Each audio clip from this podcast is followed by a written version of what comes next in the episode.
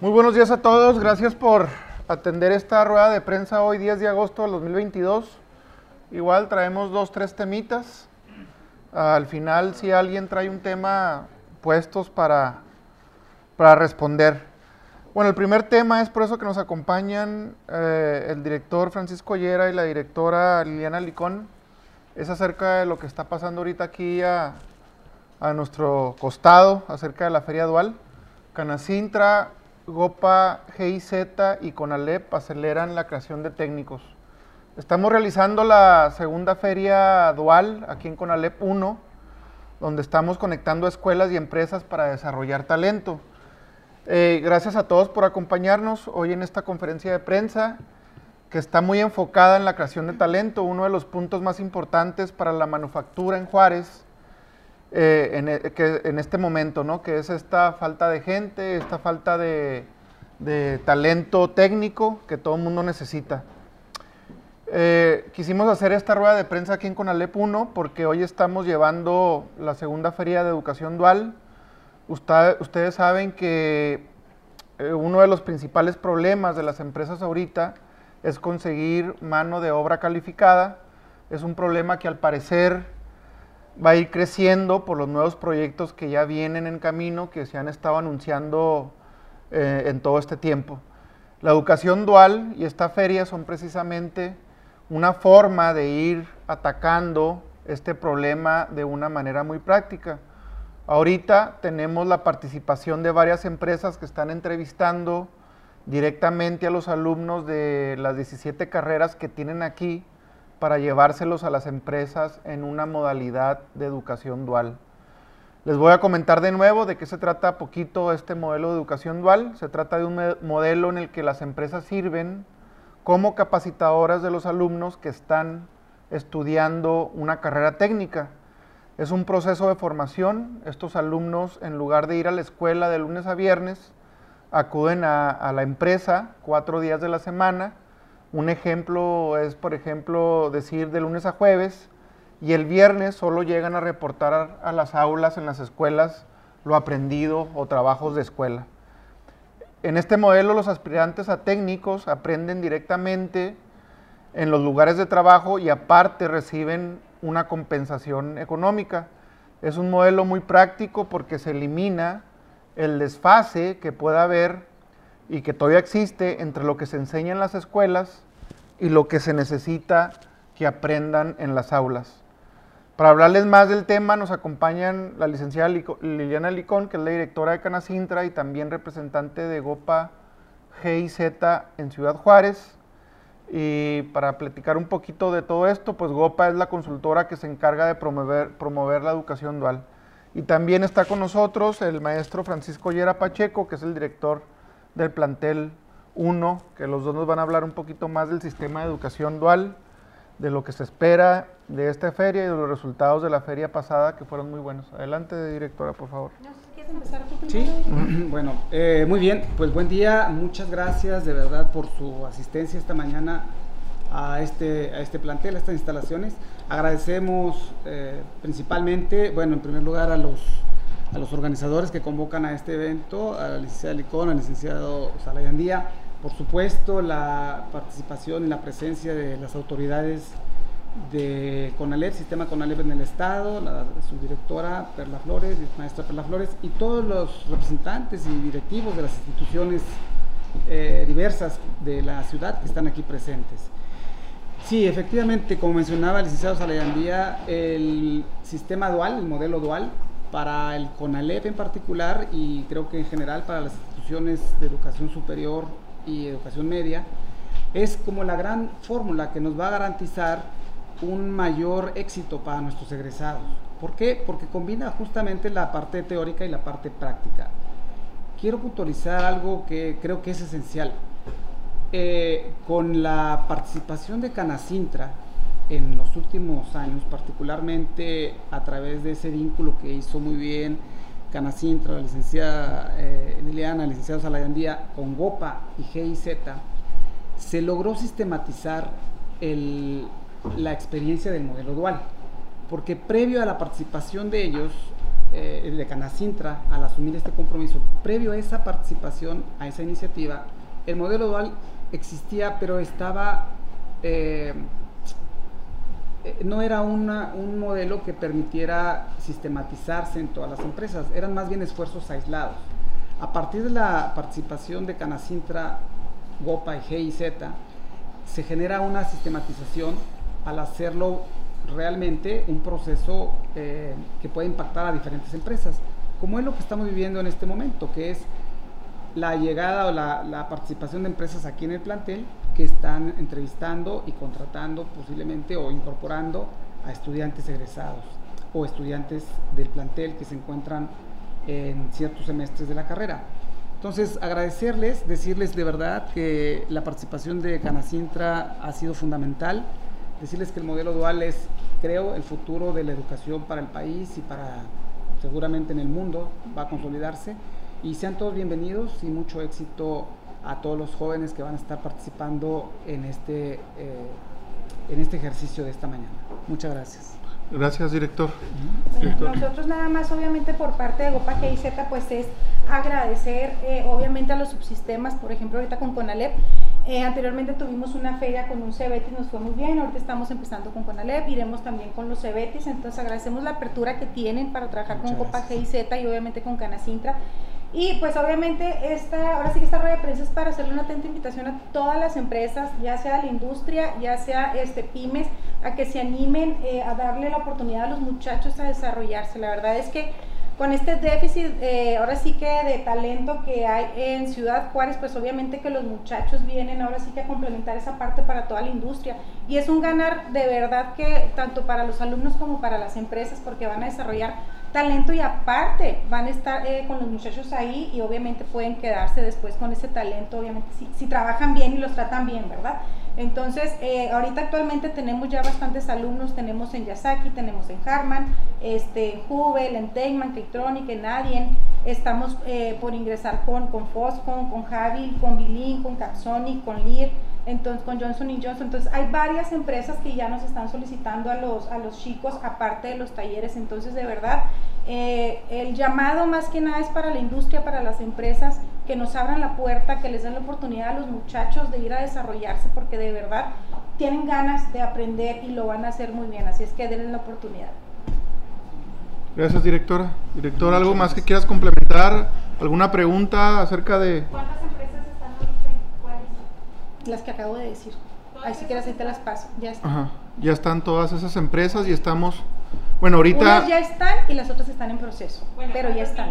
Ah, ¿cuántas vinieron? Ahorita nada más vinieron tres porque es una feria dual, eso es chiquito. Vamos a hacer un festival dual en septiembre. Ahí sí vamos a reunir 100 empresas, pero igual ya se los damos la otra rueda de prensa.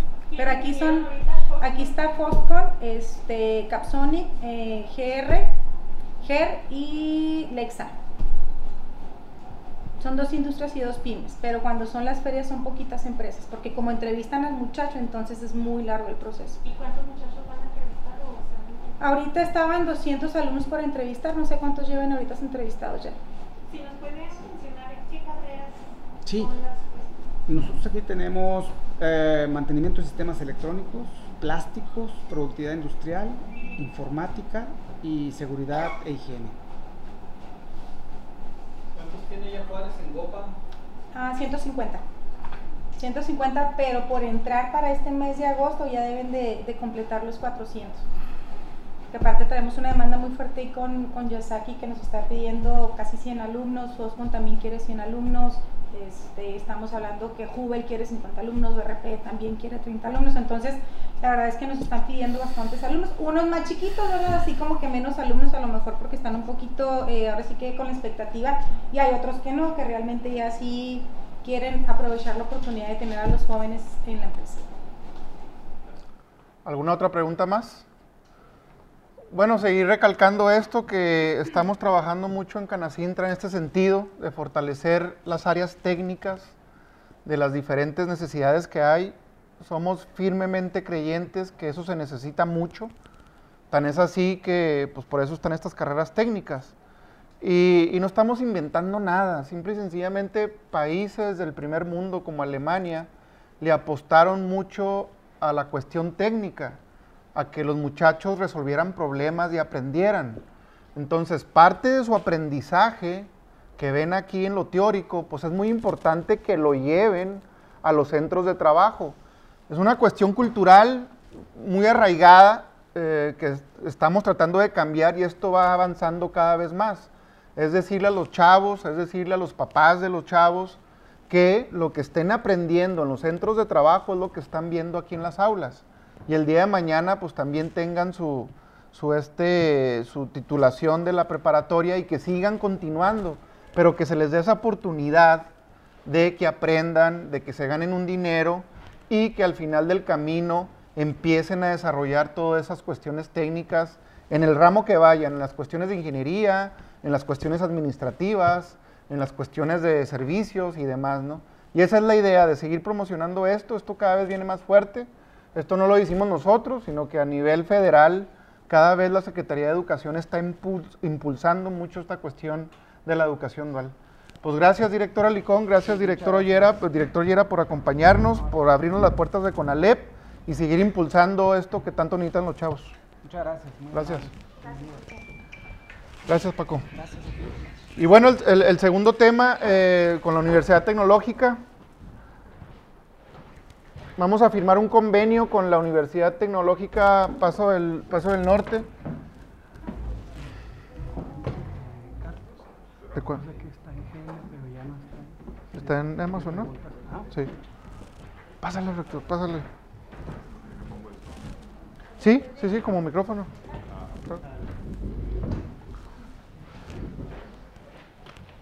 Bueno, como, como segundo tema, eh, también muy a la par de toda esta cuestión de educación, eh, firmamos, estamos, vamos a firmar un convenio con la Universidad, Tecnológica Paso del Norte y Canacintra.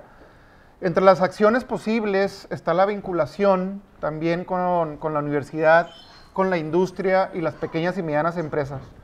En este sentido, eh, que es el mismo tema, pero con diferentes actores, vamos a aprovechar que, está, que ustedes aquí para firmar un convenio de colaboración con la Universidad Tecnológica Paso del Norte.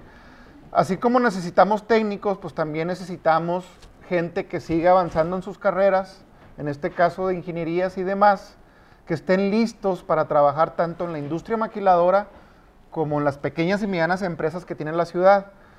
Es un convenio muy en lo general que nos permite trabajar, trabajarlo en muchas áreas, Podemos trabajar con los alumnos de prácticas profesionales y servicio social que nos pueden apoyar en la Canacintra con cuestiones que se relacionen con sus carreras. También podemos colaborar con las bolsas de trabajo y ofrecer las vacantes que nuestros afiliados tienen a través de la universidad.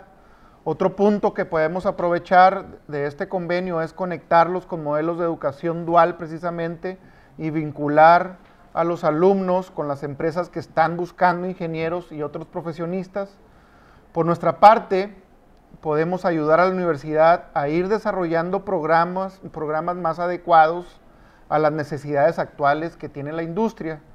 Siempre las empresas nos movemos más rápido porque la economía es, muy cambiante y los programas de estudio pues, son un poquito más lentos, ¿no? Entonces se crea un rezago entre lo que los estudiantes aprenden y lo que las empresas necesitan. Este convenio es una forma de mantenernos comunicados con la academia y empresas para ir generando nuevos movimientos o más movimiento. Otra área que también podemos explorar pues, es la investigación. Hay varios proyectos que tenemos que requieren de cierta investigación. Hemos cotizado con especialistas y resulta pues, muy, muy caro para la Cámara hacer la investigación que se necesita para el desarrollo. Por eso creemos que estudiantes con una buena guía de los investigadores de la universidad nos pueden ayudar eh, a generar ese conocimiento que nos puede llevar a concretar más proyectos de la Cámara en beneficio de la ciudad. Y es por eso que hoy nos acompañan eh, el doctor eh, Ulises Martínez Contreras, que es rector de la Universidad Tecnológica Paso del Norte y nos, nos, acompaña también Octavio Muñoz para firmar este convenio. Ramírez. Perdón, siempre me equivoco. Octavio Ramírez, eh, que también está eh, en la Universidad Tecnológica Paso del Norte, eh, para firmar este convenio. Rector, Tavo, por favor, si nos puedes comentar un poquito acerca de esto que, de este convenio que vamos a, a celebrar. Bueno, pues primero dar las gracias aquí a- al presidente Canacintra, el licenciado Jesús Manuel, muchas gracias por esta, esta oportunidad de concretar este convenio. Y pues sin duda viene a sumarse de una forma muy positiva a un gran proyecto que traemos en la Universidad Tecnológica Paso del Norte. La Universidad Tecnológica tuvo un incremento en su infraestructura en, eh, en un periodo reciente que, donde prácticamente duplicamos la capacidad de la universidad y en ese orden de ideas, estrategias como estas se, forman, se suman de una manera muy positiva a poder brindar mejores oportunidades a quienes decidan estudiar en la Universidad Tecnológica Paso del Norte. Todos los temas que mencionó aquí nuestro presidente de Canacintra, de- perdón, nuestro presidente de Canacintra, sí, este, son sin duda alguna eh, U plus para una para cualquier universidad. Entonces por ello. Muchísimas gracias. La capacidad ahorita de la universidad la podemos duplicar inclusive.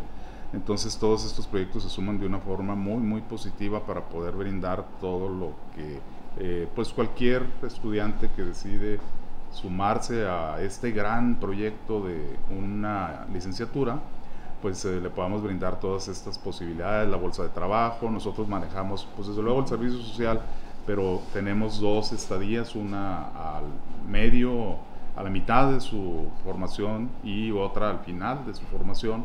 Entonces creemos que las casi 800 empresas que tiene Canacintra, pues nos van a servir de eh, una gran ayuda para que nosotros podamos ubicar a nuestros estudiantes fundamentalmente en estas estadías, pero posteriormente, pues lo que se mencionó también de la bolsa de trabajo, sin duda podemos también apoyar en el tema de proyectos de investigación. Nosotros hemos iniciado ya un trayecto para, eh, recientemente abriremos un laboratorio de manufactura aditiva y lo ponemos a la disposición, por Gracias. supuesto. Eh, estaremos abriendo un área de inteligencia artificial, de Internet de las Cosas y todo en su conjunto, pues va a ser todo un esquema de industria 4.0 que sin duda alguna la academia pues está, estará muy involucrada en todos estos temas. Esto requiere pues desde luego también la posibilidad de que podamos tener esta vinculación con las empresas que sí lo requieran. Entonces pues de antemano muchas gracias por eh, esta posibilidad y insistir mucho en que hay un convenio que nos interesaba desde hace tiempo, qué bueno que se concreta. Y por otro lado, pues agradecer, aceptar la No. invitación al a nuestro Consejo de Vinculación y Pertinencia. Ahí es precisamente donde evaluamos que nuestras carreras sigan siendo lo que el sector productivo Requiere. requiere. Entonces también por ahí nos estará acompañando el presidente como miembro de este Consejo de Vinculación. Pues, No, gra- gracias, rector. Tavo, tú que estás participando mucho en la vinculación ahí con la universidad, si quieres agregar algo. Sí, bueno, primeramente agradecer, agradecer este, a los medios aquí presentes, a los directivos, al presidente de Canacintra para realizar y llevar a cabo este convenio, a los directivos de este plantel, con Alep 1, muchas gracias por su hospitalidad y aprovechar el espacio y el lugar precisamente para promocionar a la Universidad Tecnológica Paso del Norte, que el mes de septiembre inicia un nuevo ciclo escolar, sí, o sea, nosotros nos manejamos por tetramestres, o sea, de cuatro meses, y bueno, bueno, pues dado la ubicación de este plantel y todo, este, pues es muy factible para los egresados este, que acudan con nosotros. ¿sí? Tenemos este, el 26 de agosto, es nuestro próximo examen de admisión. Entonces, pues los esperamos, muchachos aquí presentes y todo para que este, nos exploren como una excelente opción. ¿sí? O sea, la verdad, las carreras... ¿Qué este, carreras hay, Tavo? son este, cinco, ingeniería industrial, mecatrónica, logística, este, negocios, este, son las que tenemos. Y re- redes Y inteligentes redes y inteligentes. ciberseguridad. Entonces son carreras muy demandadas por la industria y, este, y sobre todo el modelo que manejamos como Universidad Tecnológica, como comentaba ahorita el doctor Ulises, eh, nuestro rector, este, pues llevamos una cuestión de lo que son las prácticas o estadías, tanto al término de, de, la, como técnico superior, como al término también de la licenciatura. ¿Qué esto qué pasa? Bueno, el último tetramestre están dedicados completamente a hacer su estadía o práctica profesional y eso es muy este, de gran beneficio porque la mayoría, el 95-96% de los alumnos ya se queda trabajando en esas empresas donde hicieron sus estadías. ¿sí? Y obviamente se busca y se pretende al momento que las van a realizar que sean se acomoden este, en base a su preparación, a su carrera, para que puedan desempeñar sus funciones o sus conocimientos adquiridos en la universidad. Entonces, pues reitero, tenemos hasta el 26 de agosto para hacer este el segundo examen de admisión, pues esperamos Sí, sí, claro, claro. una excelente opción. Hay becas disponibles. Para los de Conalep sobre todo. Sí, sí, sí, sí. Hay becas disponibles este, que nos está brindando el Instituto Municipal.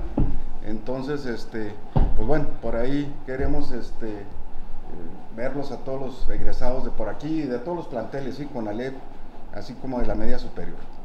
Muchos de Conalep vienen de allá, ¿no, Paco? Así entiendo. De aquel, de aquel sector.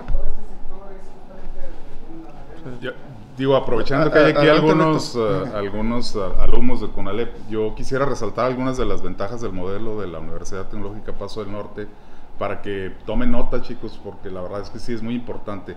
Nosotros ofrecemos el inglés curricular, o sea, no tiene un costo adicional. Ustedes, al ser alumno regular de nosotros, todos los cuatrimestres llevan inglés hasta que egresan. Entonces les damos eh, este, un buen nivel de inglés. De hecho, acabamos de tener un evento magnífico de spelling en, el- en la universidad y yo me quedé, la verdad, sorprendido del nivel de nuestros estudiantes eh, en un gran esfuerzo que estamos haciendo ahí también para que salgan con inglés.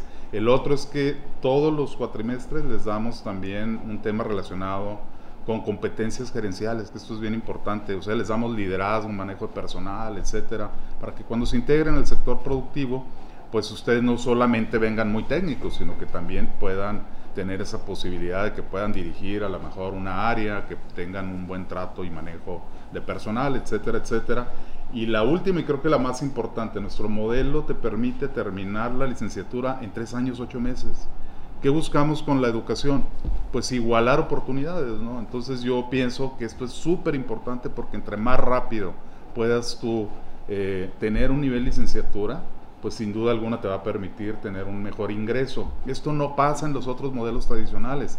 eh, que luego se me van a enojar mis colegas, ¿verdad? porque les ando aquí haciendo mala fava, pero en otros modelos este, semestrales, pues es un poquito más lento el proceso. Ahorita están saliendo años, en promedio de 5 a 6 años. Cuatro, y no solo eso, al terminar, al terminar todas las materias todavía tienen que hacer un proceso de tesis, tesina o algún trabajo adicional que puede tomarles todavía un año más. Con nosotros no. Terminando la estadía, al otro día que entregan su reporte iniciamos su trámite de título y cédula profesional. Entonces tómenos, somos una gran opción, tenemos personal docente joven vinculado al sector productivo, eh, tenemos instalaciones de primera, está ubicada en Rancho Anapra, la universidad, pero tenemos, yo me atrevería a decir, de las mejores instalaciones educativas que hay hoy por hoy en Ciudad Juárez.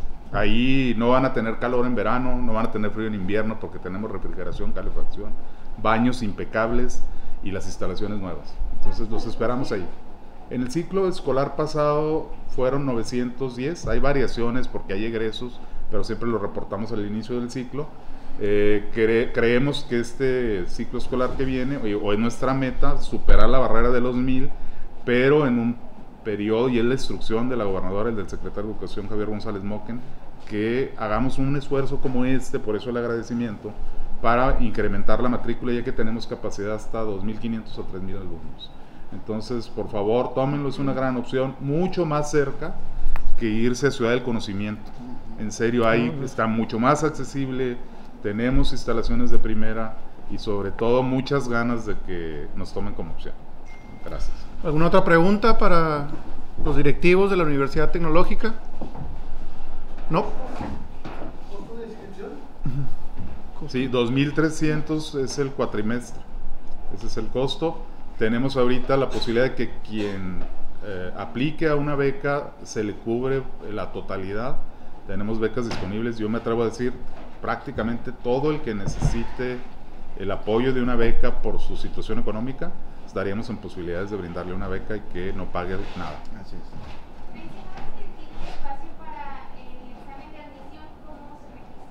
En la página es www.utpn.edu.mx, ahí está es lo primero que van a ver entrando. Eh, eh, que bajar esa ficha, tiene un costo de 400 pesos. Sí necesitamos que, que hagan ese proceso para que puedan ser alumnos aceptados y a partir de ahí si requieren la beca, pues no hay ningún problema, se puede acceder a la beca este, si así, si así lo requiere. ¿Otra pregunta más? ¿No? Rector, pues si gustas, pasamos a firmar el, el convenio, por favor. Claro que sí. Voy a firmar en otro lado. Voy a ponerlo de este. Muy bien. No, ya.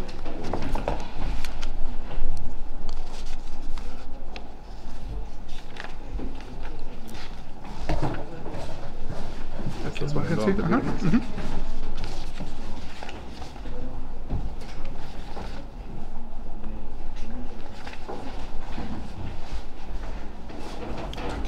Estoy.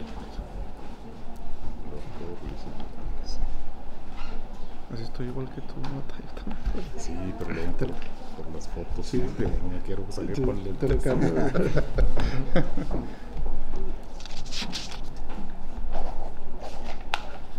Me voy a poner unos de contacto. para- Sí, nada más fácil. Más fácil. Sí, Excelente. Listo. Con eso. pues, Entramos si gustas. Muestra.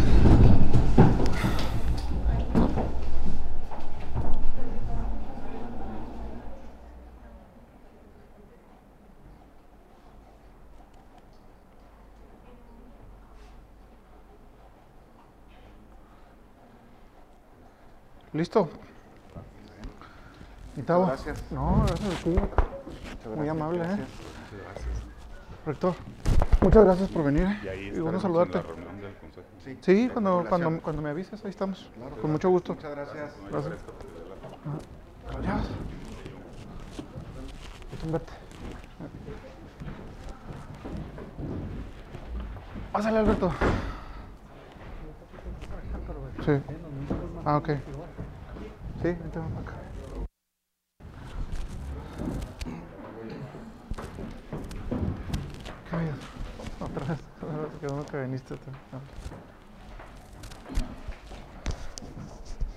¿Listos? Bueno, pasando al, tercer tema del, día, también muy enfocado a todo lo que estamos haciendo de educación. Eh, nos acompaña aquí Carlos Escobar, eh, el juarense líder en inteligencia artificial. Carlos es uno de los pocos que tienen la clave para detonar la manufactura a través del Big Data, que tanto le llaman. Esta ciudad es una fuente natural de talento.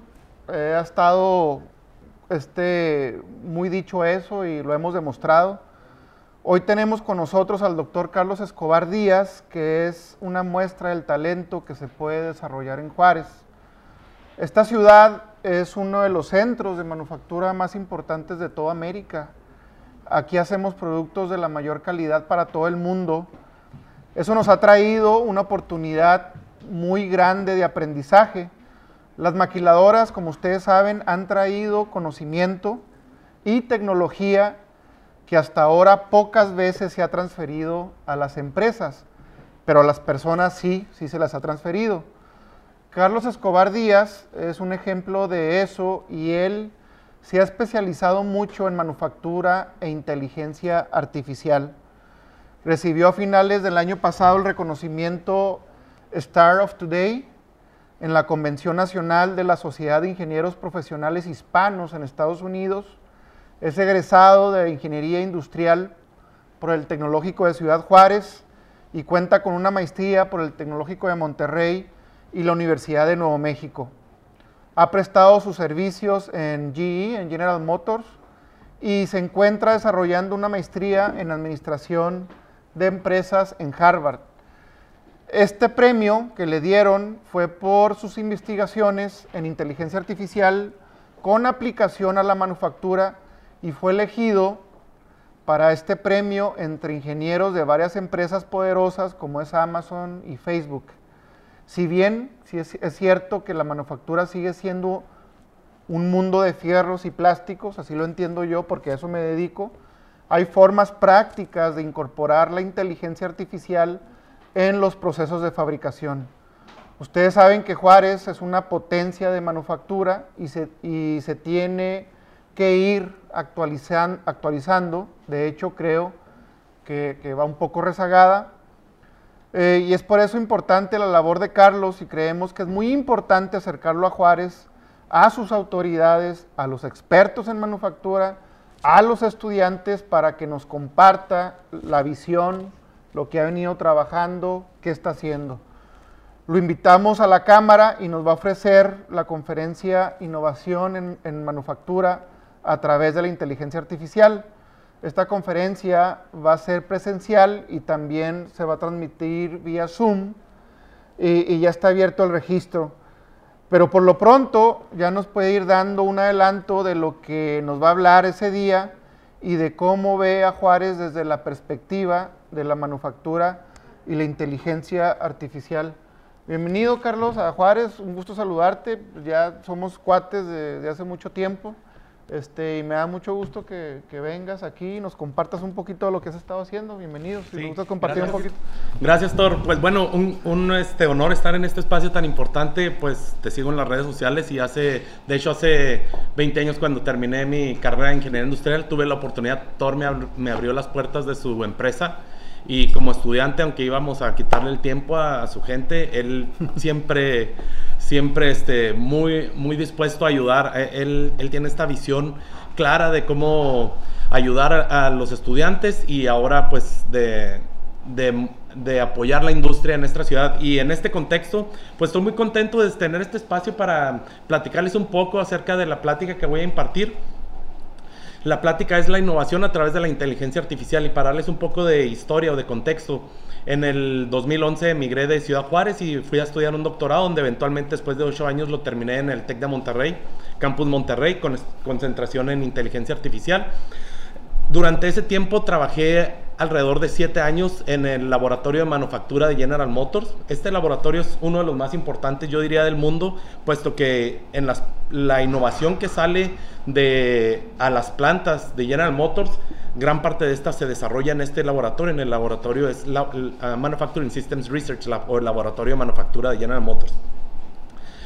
Así es que mm, durante este tiempo he hecho varias publicaciones, más de 30 artículos científicos y como bien mencionó Thor, el, el año pasado General Motors me nominó como, como su científico hispano para competir con Fortune 500 Engineers debido a mis desarrollos en, en calidad 4.0 o más específicamente inteligencia artificial manufactura. Así es que pues esta plática que voy a dar la he, he tenido la oportunidad de presentarla en las principales conferencias de Estados Unidos de inteligencia artificial, de manufactura, de big data. Actualmente estoy escribiendo un libro donde estoy poniendo en, de una manera didáctica cómo generar valor a través de esta tecnología.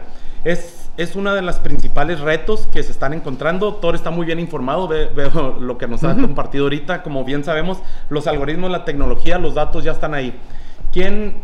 Uh, quien venga o los ingenieros que vengan analicen estos datos y puedan generar valor es uno de los principales retos. Así es que ese ha sido mi enfoque durante este tiempo como investigador en General Motors, ya que mis investigaciones, además de ser técnicas o mis desarrollos, tenían que generar valor, puesto que no era una universidad, era, era, una, una compañía.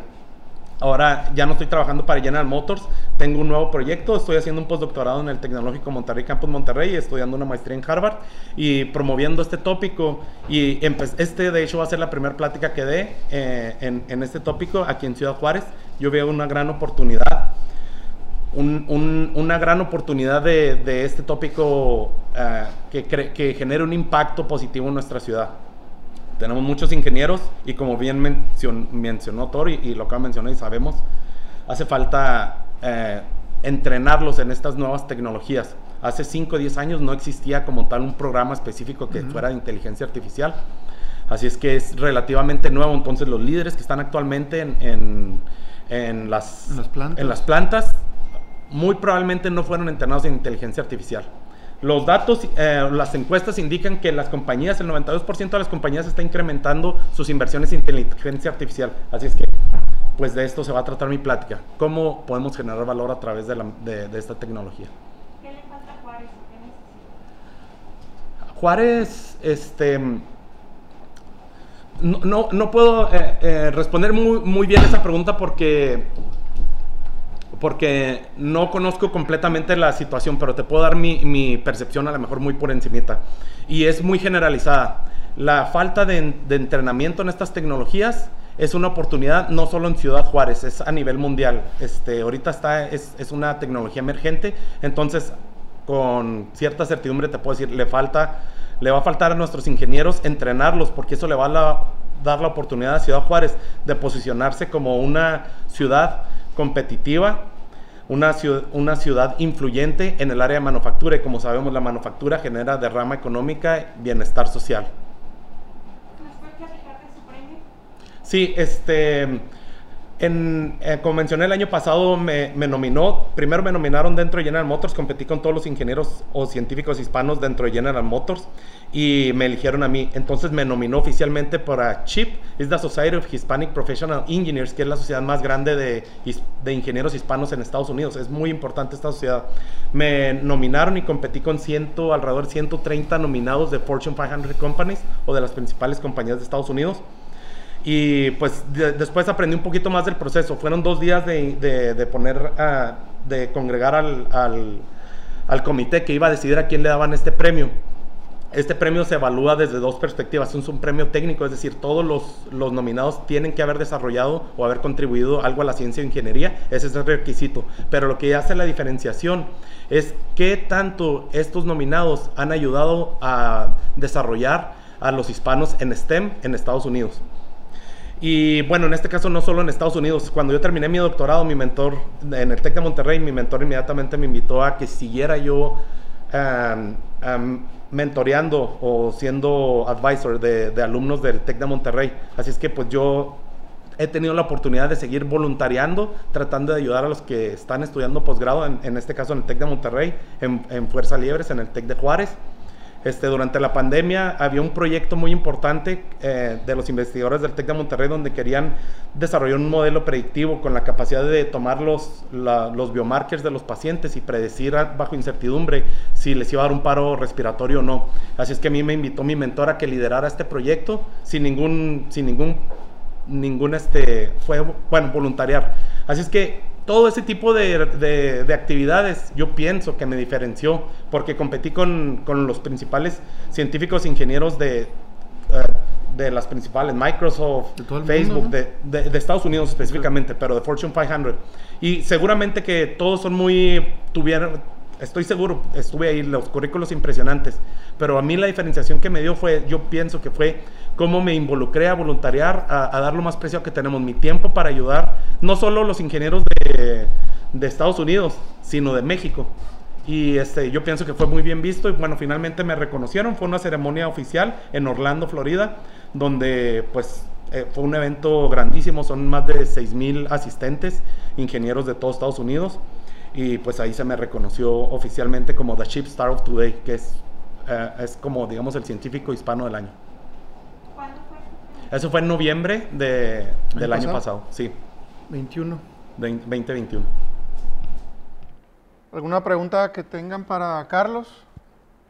Bueno, como te digo, Carlos, pues es de aquí de Juárez. Eh, para nosotros es muy importante que se acerque y que apoye a la industria juarense. Como ustedes saben, eh, en años pasados ha habido esfuerzos por gobierno del Estado. Tan es así que abrieron un centro de inteligencia artificial. Y es muy importante que, que gente que se ha metido mucho a ese campo, pues participe también aquí con lo que se ha hecho del gobierno del Estado o con diferentes esfuerzos aislados que ha hecho diferente la industria. Y es por eso el interés de personal de acercar a Carlos y a ver de qué manera también podemos eh, trabajar en conjunto y que se pueda detonar esta parte que tanto se ha mencionado, que tanto se ha trabajado y que también es un futuro ya o ya un presente que ya se necesita, ¿no? Este, la plática es el 18 de agosto a las 9 de la mañana en Canacintra, es totalmente gratuita. Por ahí lo van a ver en las redes sociales, por ahí también mismo Carlos lo va, lo va a estar promocionando, Canacintra lo va a estar llevando. 18 de agosto, 9 de la mañana, puede ser presencial o por, por vía Zoom, también por ahí va a haber una liga para todos los que puedan, quieran acceder, que quieran verlo y ver el enfoque desde el punto de vista de fabricación de cosas y de manufactura que, que estamos este, promoviendo aquí con la inteligencia artificial. ¿Algo más que quieras agregar, Carlos, antes de...? Pues invitar a, a todos los ingenieros, los directores, a- Los Ciros Peraloca. a, a los estudiantes. Para mí va a ser un honor poder este, compartirles lo que he aprendido durante este tiempo y pues hacer mi, mi contribución, poner mi granito de arena con el desarrollo de esta ciudad. Ya, lo vamos a jalar otra vez a Juárez, otra vez. ¿Qué está haciendo allá donde anda? ¿No? ¿Nada más? Pues gracias, Carlos. Agradecerte. Muchas gracias. Y, y estamos en comunicación. Yo creo que sí. Sale. Gracias, Carlos.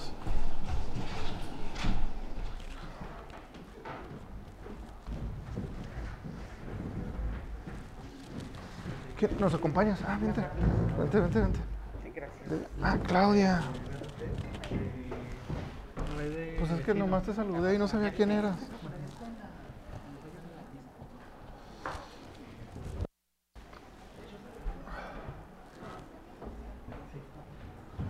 Gracias, Claudia. No, te, no, te- no sabía que eras tú, perdón. Bueno, tengo último, un último tema y también al final, si ustedes traen otros temas, con gusto este, los contestamos. Bueno, este último tema que traigo es que es acerca del BRT. Urge Canacintra, información del BRT. Por eso nos, acompañan de Plan Estratégico de Juárez. Eh, lo hemos dicho varias veces, lo primero que se requiere revisar son los estudios con los que le dieron luz verde al proyecto, colocará Canacintra también junto con este plan estratégico eh, una mesa para que Red de Vecinos también pueda recibir firmas. Los juarenses llevan ya dos años completos con la principal arteria mermada por un sistema de transporte que no ha funcionado y no sabemos si va a funcionar, hay que echarlo a andar. Esta página de internet que ven por ahí eh, todavía aparece en el sitio del gobierno del estado.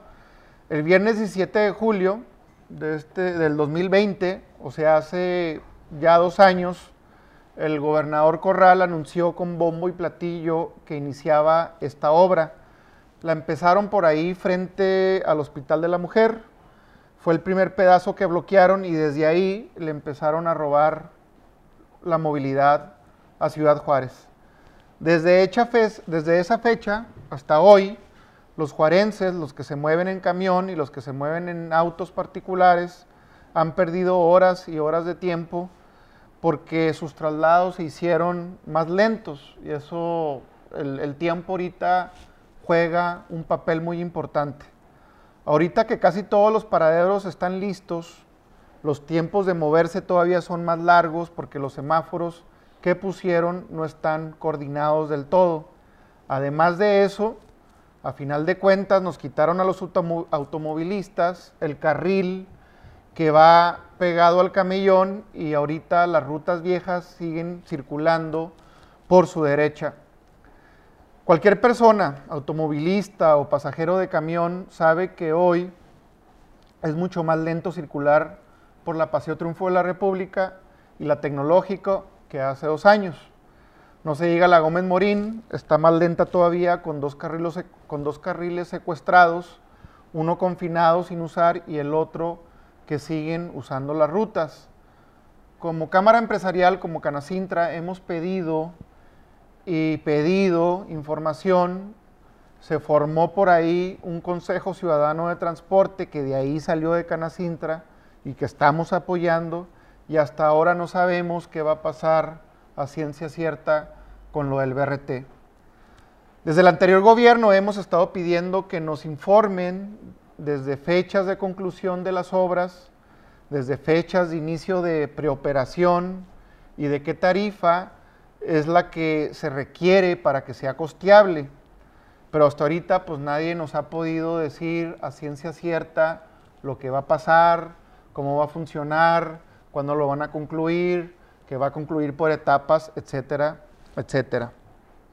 Es por eso cuando vimos que esta organización, eh, Plan Estratégico y la Red de Vecinos, con esta solicitud de audiencia pública sobre el BRT, nosotros también decidimos sumarnos. Hasta donde yo sé, en lo particular, ya juntaron las firmas que necesitan para lograr esta audiencia pública en donde los gobiernos, tanto municipal como estatal, tienen que despejar las dudas a la comunidad o de la comunidad y es por eso que nos acompaña aquí Claudia Arriola, presidenta de la red de vecinos, que es la, organiza- la organizadora de la recolección de estas firmas. Le vamos a pedir que nos expliquen, explique por qué quieren seguir juntando firmas y también le queremos pedir que nos dé un espacio en la audiencia pública para despejar nuestras propias dudas de lo del BRT. Lo que nosotros queremos saber concretamente es si la actual administración ya revisó y validó los estudios que le dieron viabilidad al proyecto del BRT2, que es un proyecto de hace 20 años, y sus troncales en el gobierno de Javier Corral. Se ha hablado mucho de que para que esto funcione se necesita que el personal de la maquiladora, maquiladora utilice el BRT, pero eso es prácticamente, ahorita lo digo, prácticamente imposible por la dinámica de la maquiladora y por el transporte de personal que ya existe. Por eso como Cámara lo primero que queremos saber es si es realmente viable financieramente y si es viable, qué bueno, pero si no es viable, entonces, pues, ¿qué vamos a hacer? Si no es financieramente viable, entonces habrá que subsidiarlo, lo que implica un gasto para el gobierno estatal que no tiene contemplado. Y esa es nuestra segunda interrogante. ¿El gobierno del Estado tiene la capacidad financiera y legal de subsidiar un proyecto de esta naturaleza en Juárez, como lo hace en la ciudad de Chihuahua?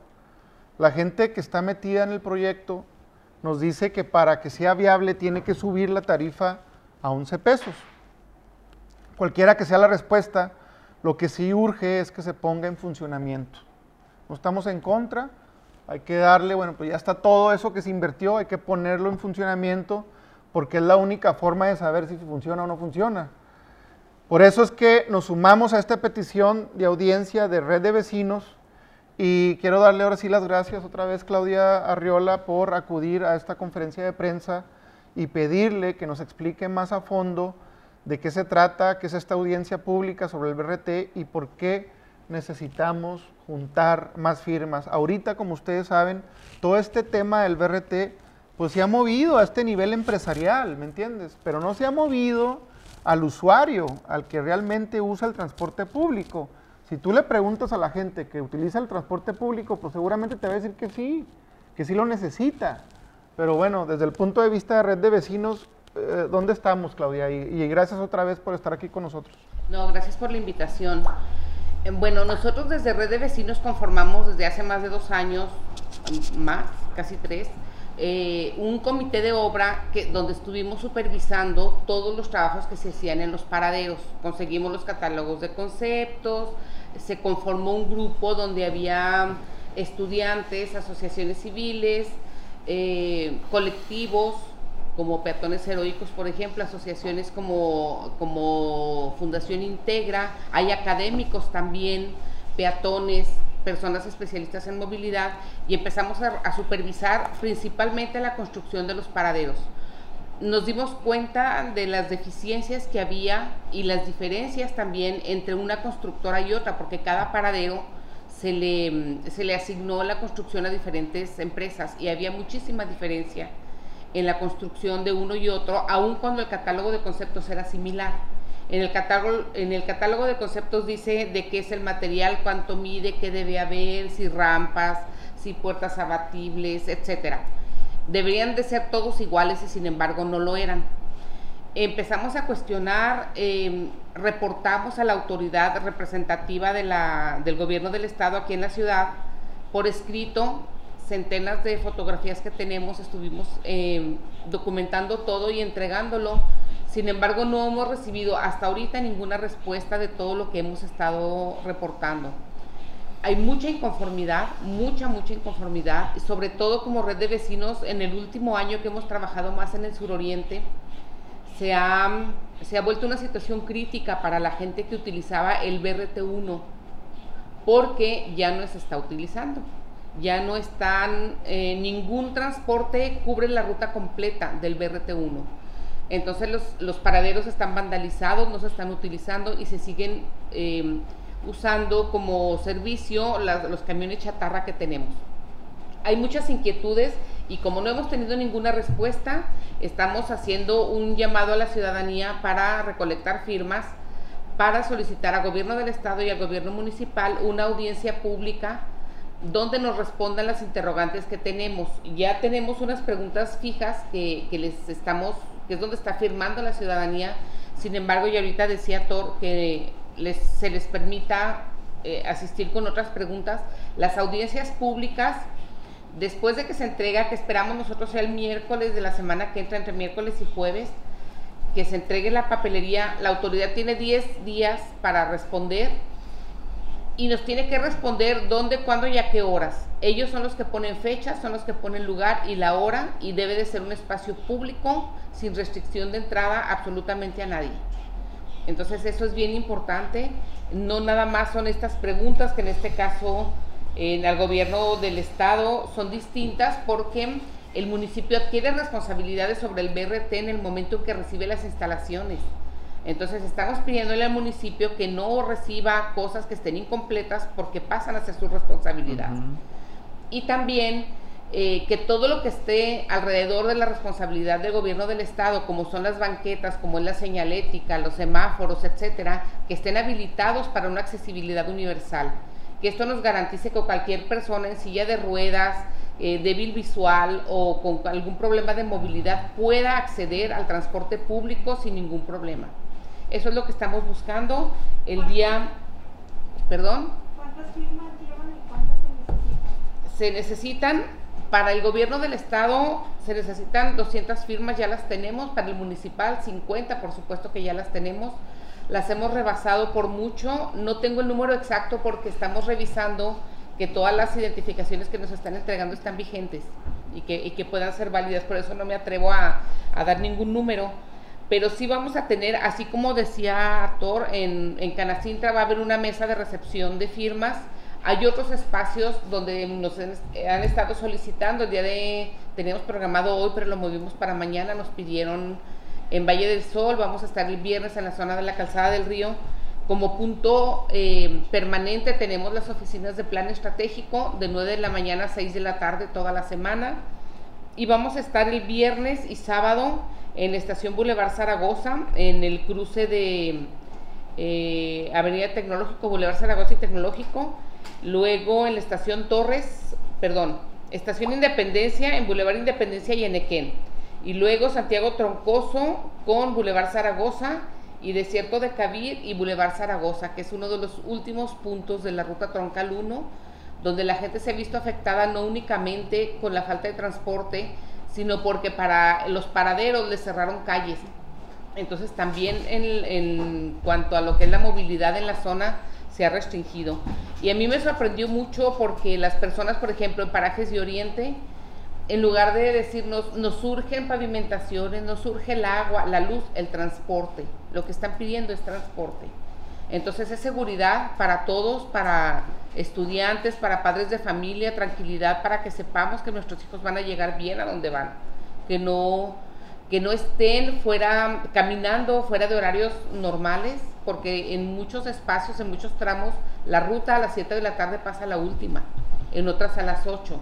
Entonces sí necesitamos que el gobierno del estado nos responda, entre otras cosas, eh, ya lo comentaba ahorita Thor, cuándo arranca la operación de la primera y segunda ruta troncales, cuáles son las rutas, los horarios, las tarifas, dónde se van a vender las tarjetas, si va a haber alguna tarifa especial para personas con discapacidad, estudiantes, adultos mayores, eh, cómo se va a garantizar la calidad y el funcionamiento del BRT, porque no nada más es entregarlo, es el mantenimiento también. ¿Quién le va a dar mantenimiento? Y sobre todo, lo más importante, cuándo se entregan las obras y cuándo empieza a operar. Ahorita hay, un, hay unas rutas que están, como son como pruebas, ahorita ya las pueden ver por Avenida Tecnológico entre Américas y Aeropuerto, que están haciendo pruebas de tiempos, pero no es echar a volar el camión nada más que ya empiezan a funcionar. Hay muchas cosas inherentes a esto que necesitamos saber. Gracias. ¿Alguna pregunta? ¿Alguna pregunta que tengan para Claudia, red de vecinos o para un servidor acerca de todo esto que, que vamos a estar? ¿Consideran que, por ejemplo, este, esta obra de, del BRT, si en, si en el paso este, hubiera contemplado algo así, esto sea funcional? Más sin embargo, pues no, no lo han hecho, un BRT. Eso quiere decir que no es funcional para ellos. Porque porque aquí sí, sí se hizo habitar, a- apare- aparentemente se hizo habitar sin consultar al, al gobierno municipal, nomás el gobernador dijo, aquí, vámonos. Pues es- sería parte de las preguntas que se tendrían que hacer. Son muchas las interrogantes que hay. Eh, sí hubo un poquito de socialización, pero creo que fue el principal problema del BRT, que no se socializó ni por dónde iba a pasar, no hubo mesas de consulta, no hubo foros para, para mover esto. Se estuvo presentando el proyecto como en segmentos, por segmentos, y no, no hubo mesas de, discusión es parte de lo que tendríamos que preguntar. Eh, a mí me extraña como red de vecinos y por, por mi trabajo diario que desarrollo urbano no hubiera dado un permiso, pero tampoco hubiera detenido las obras, porque pues están dañando el patrimonio municipal. Cuando uno abre una zanja, lo primero que llega es el inspector a multarte porque no tienes permiso. Máxime este nivel de obra que se dañaron tantas cosas.